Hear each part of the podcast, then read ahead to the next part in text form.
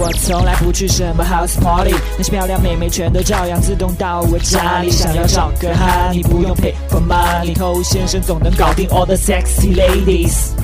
什么都不会，就是会把妹。欢迎收听把妹宝典，我是偷先生。但既然要去把妹，其中有一件事情，当然就是要跟妹子保持联络嘛，对不对？那联系方式都没有的话，怎么联络呢？那么今天就要告诉你，去要女生电话有一个非常基本的原则，那就是正大光明的跟她当面来要这个电话。当然，你用社交软件打招呼那是另外一种情况哈。譬如说，在你们单位、在你们学校或者其他的什么样的社交环境，你看见了一个女生，觉得对她有感觉，想要去认识她，千万不要通过什么第三方啊、朋友的朋友啊去要到她的号码。也不要透过什么通讯铺来找到这个女生的联系方式，从而开始跟她发信息。为什么呢？因为你跟这个妹子真正的建立联系之前，你一定要让她对你产生一些印象。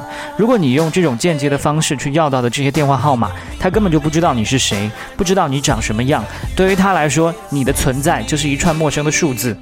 你认为他会对一串陌生的数字产生好感，甚至想要认识你、喜欢你吗？